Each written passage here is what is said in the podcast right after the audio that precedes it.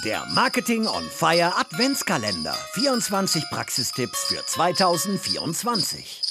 Hi, mein Name ist Marvin. Ich bin Marketing Manager bei Morefire und mein Tipp für 2024 ist, ein vernünftiges Lead Scoring aufzubauen. Dafür werde ich euch jetzt erstmal sagen, was ist Lead Scoring eigentlich? Welche Rolle nimmt Lead Scoring im Marketing Automation Prozess ein? Danach werde ich euch sagen, wie wir bei Morefire das umgesetzt haben.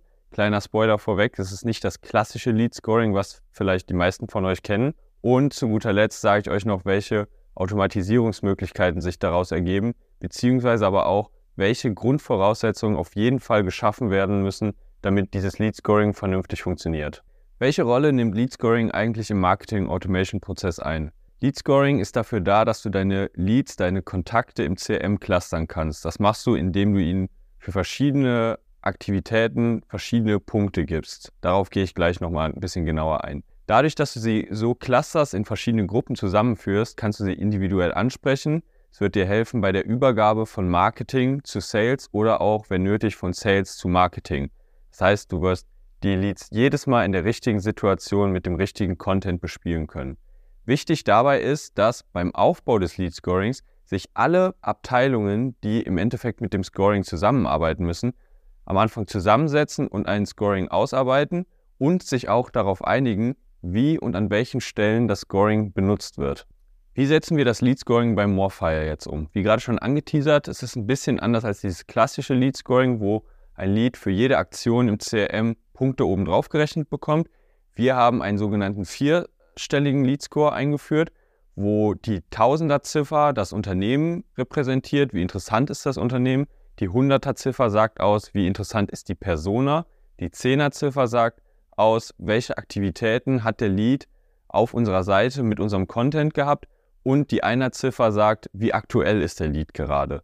So können wir jetzt auf einen Blick sehen, wenn wir die 1000er und die 100er-Ziffern einen gewissen Schwellenwert überschreiten, wissen wir, okay, das ist ein MQL, Marketing Qualified Lead, der lohnt sich, dass er weiter bespielt wird. Wenn jetzt die Aktivität, also die 10er und die Aktualität, die einer Ziffer einen Schwellenwert überschreiten, ist das für uns ein Signal, dass der Lead SQL wird und äh, an Sales weitergegeben werden kann. Welche Automatisierungsmöglichkeiten ergeben sich jetzt für uns dadurch? Wir können die Funnels entsprechend anpassen, die Verzweigungen aufbauen, sodass wir die richtige Person in der richtigen Situation in der Customer Journey ansprechen mit sehr individuellen Mailings. Wir können Listen aufbauen, die sich an dem Scoring äh, orientieren sodass wir die interessanten Leads immer gut geclustert haben. Wir können interessante, aber inaktive Leads sehr schnell identifizieren und durch Mailing-Kampagnen Mailing aufwecken.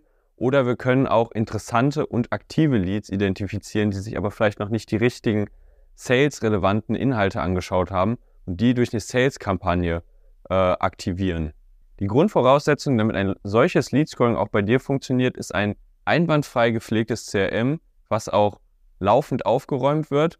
Und damit wünsche ich dir viel Erfolg bei der Umsetzung und ein erfolgreiches Jahr 2024. Das war der heutige Content Snack im Marketing on Fire Adventskalender. Du willst alle 24 Tipps zusammengefasst bekommen? Kein Problem. Geh jetzt auf get.more-fire.com slash 24-Tipps. Den Link findest du natürlich auch in den Show Notes. Dort kannst du dich eintragen und bekommst nach Weihnachten alle Tipps in einem PDF zugeschickt. Damit kannst du sie noch viel besser in der Praxis umsetzen. Ebenfalls in den Shownotes findest du natürlich auch passende Ergänzungen zum heutigen Content Snack mit Links zu passenden Podcast-Folgen, zu Webinaren und E-Books, damit du noch mehr in dieses Thema eintauchen kannst. Und vergiss natürlich nicht, den Podcast zu abonnieren, damit du auch morgen einen praktischen Marketing-Tipp auf die Ohren bekommst. Und empfehle den Podcast natürlich auch gerne weiter. Ich bin mir sicher, du kennst Kolleginnen und Kollegen, für die die Tipps auch spannend sind. Wir hören uns morgen. Ciao.